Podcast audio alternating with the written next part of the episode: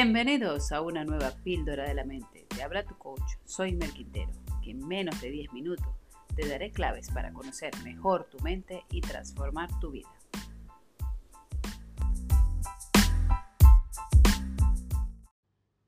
Los cinco lenguajes del aprecio en el trabajo. Conocer los cinco lenguajes nos ayuda a motivar muchísimo más a las personas con las que trabajamos. Y es que tanto si tienes personas a tu cargo, como si se trata de tus compañeros o incluso de personas a las que les tienes que rendir cuentas, conocer qué es lo que le motiva a la gente te ayudará a mejorar las relaciones. Pasamos demasiado tiempo, demasiadas horas con esas personas. Tenemos que hacer que esas horas valgan la pena. Los seres humanos tenemos dos grandes miedos. No ser lo suficientemente buenos y no ser, no ser valorados, apreciados, amados. En nuestro trabajo, nosotros también buscamos satisfacer esa necesidad, es decir, huir del miedo, pero también obtener la satisfacción de ser valorados, apreciados, reconocidos, que lo que hagamos sirva para algo. Y muchas veces saber que lo que hemos hecho es bueno o que sirve o que colabora con una causa es el reconocimiento, la valoración de las demás personas. Conocer estos cinco lenguajes nos ayuda a saber qué nos motiva a nosotros, qué necesitamos y a la vez qué necesitan las personas a nuestro alrededor. ¿Qué necesitan para sentirse valoradas y apreciadas? ¿Qué necesito yo misma para sentirme valorada y apreciada y por lo tanto ser asertiva a la hora de pedir a los demás? Estos cinco lenguajes surgen de los cinco lenguajes del amor que expone eh, en, su libro y que luego viene Paul White y lo transforma a, eh, Gary Chapman. Eh, y luego viene Paul White y dice, bueno, pero ¿cómo se transforma esto también en el trabajo, no? Gary Chapman ya lo había dicho para las familias, para el matrimonio, luego para los padres con sus hijos, para los padres con los adolescentes, los adolescentes entre ellos.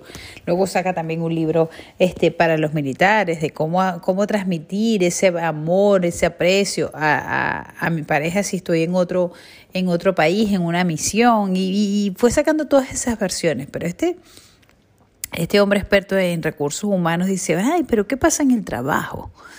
O sea, en el trabajo esto también aplica, porque al final el lenguaje que tenemos vale para todo, ¿no? Vale para todas nuestras relaciones. ¿Y qué hay de esas relaciones en las que pasamos tanto tiempo? Las relaciones de trabajo.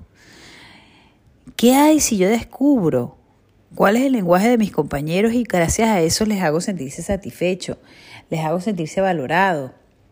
Pues bueno, mira, vamos a hablar de esos cinco lenguajes. Hay personas que necesitan palabras de afirmación, que se les diga verbalmente que han hecho bien, que se les elogie con palabras, que se les mencione por qué nos ha gustado su trabajo. Esas son las personas que necesitan una retroalimentación verbal.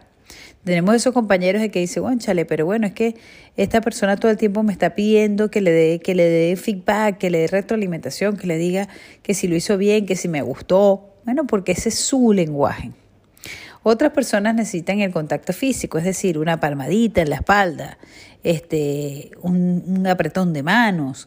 O sea, esas personas con ese contacto físico, esos puño puño, eh, ese give me five, ese tipo de gestos le hacen saber a ellos que te ha gustado su trabajo, que te ha gustado o que, o que le aprecias a esa persona. Luego están las personas de los regalos que en el caso del trabajo puede ser reconocimiento material de eh, una bonificación, un viaje, eh, una actividad pagada, ese tipo de cosas en que recibe algo físicamente. Luego están las personas que necesitan tiempo de calidad y que por lo tanto lo que más valoran es que te sientes a conversar con ellos, que organices actividades en donde los compañeros este, comparten, eh, salir a tomarse a lo mejor a, una cerveza al terminar el trabajo.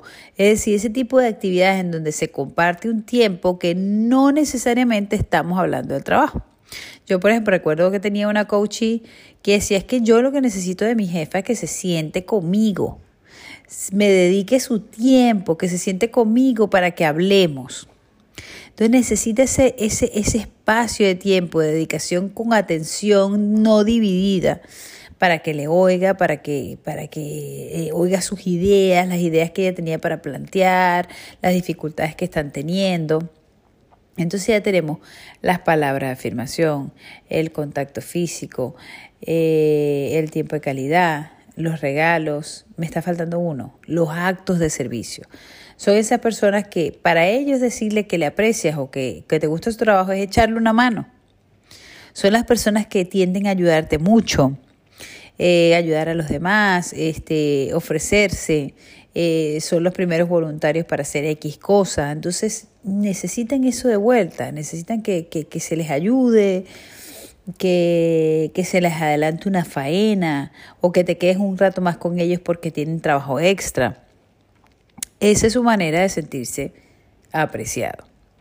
Entonces, cuando logramos identificar a nuestros compañeros, podemos ayudar a que ese ambiente de trabajo sea mucho más grato, porque estamos poniendo al otro en primer lugar, porque estamos reconociendo que la otra persona es alguien con un corazón, que necesita también sentirse especial. Vamos a trabajar esos lenguajes, vamos a ir reconociéndolos. Y si quieres leer un poco más sobre esto, búscate el libro de los lenguajes del aprecio en el trabajo. Te lo voy a dejar en mi post en el Instagram, ¿ok? Un abrazo, adiós.